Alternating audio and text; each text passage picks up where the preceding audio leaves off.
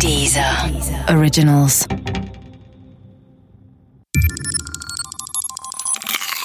Wissensnacks. Dieser Originals. Geister, Zauberer und Phantome. Scheinwissenschaften.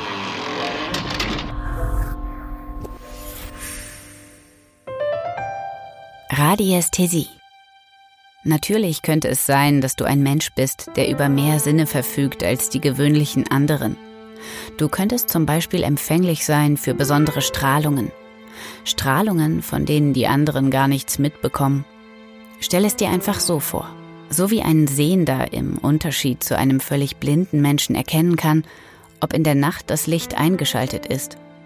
Oder so wie ein Hörender im Unterschied zu einem Gehörlosen weiß, dass Schnee lautlos auf die Erde fällt.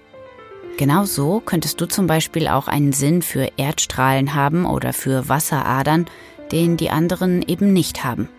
Ausgeschlossen ist das nicht. Es gibt nun tatsächlich Menschen, die behaupten genau das. Sie heißen Radiästheten. Das ist das aus dem lateinisch-altgriechischen abgeleitete Wort für Strahlenwahrnehmer. Die meisten nennen Radiästheten einfach nur Routengänger oder Wünschelroutengänger. Was ist daran an diesen Routengängern und Routengängerinnen und ihren Behauptungen? Sollte man ihnen glauben? Können Routengängerinnen wirklich Dinge wahrnehmen, die andere nicht wahrnehmen können? Nun, die Wissenschaft der Gegenwart glaubt ihnen jedenfalls nicht. Denn, so die Argumentation, eine notwendige Voraussetzung für die Strahlenempfänglichkeit ist zunächst einmal die Existenz der Strahlung. Und Erdstrahlen oder Strahlungen, die von Wasseradern ausgehen, gibt es nicht. Radiästheten begegnen dieser Feststellung mit der Behauptung, die gemeinten Strahlen seien entweder im Moment oder sogar prinzipiell nicht physikalisch nachweisbar, weil sie sich einfach der Physik entzögen. Doch was soll das bedeuten? Jedwede Strahlung muss eine physische Grundlage haben. Sie braucht diese Grundlage allein schon dafür, um mit dem Radiästheten in Wechselwirkung treten zu können. Wenn aber Strahlung immer eine physische Grundlage hat, dann lässt sich diese auch physikalisch untersuchen. Und wie machen die Strahlen das überhaupt, das sich der Physik entziehen? Haben sie etwa Angst vor Physikerinnen und leben im Untergrund? Und wie ist das mit den Sinnesorganen?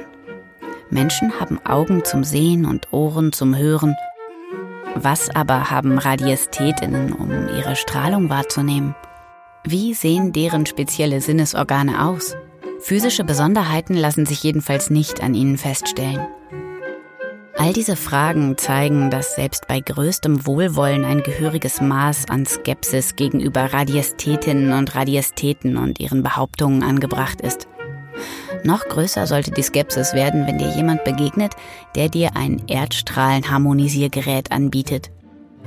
Nicht unter 300 Euro. Die gibt es übrigens auch im Netz zu kaufen.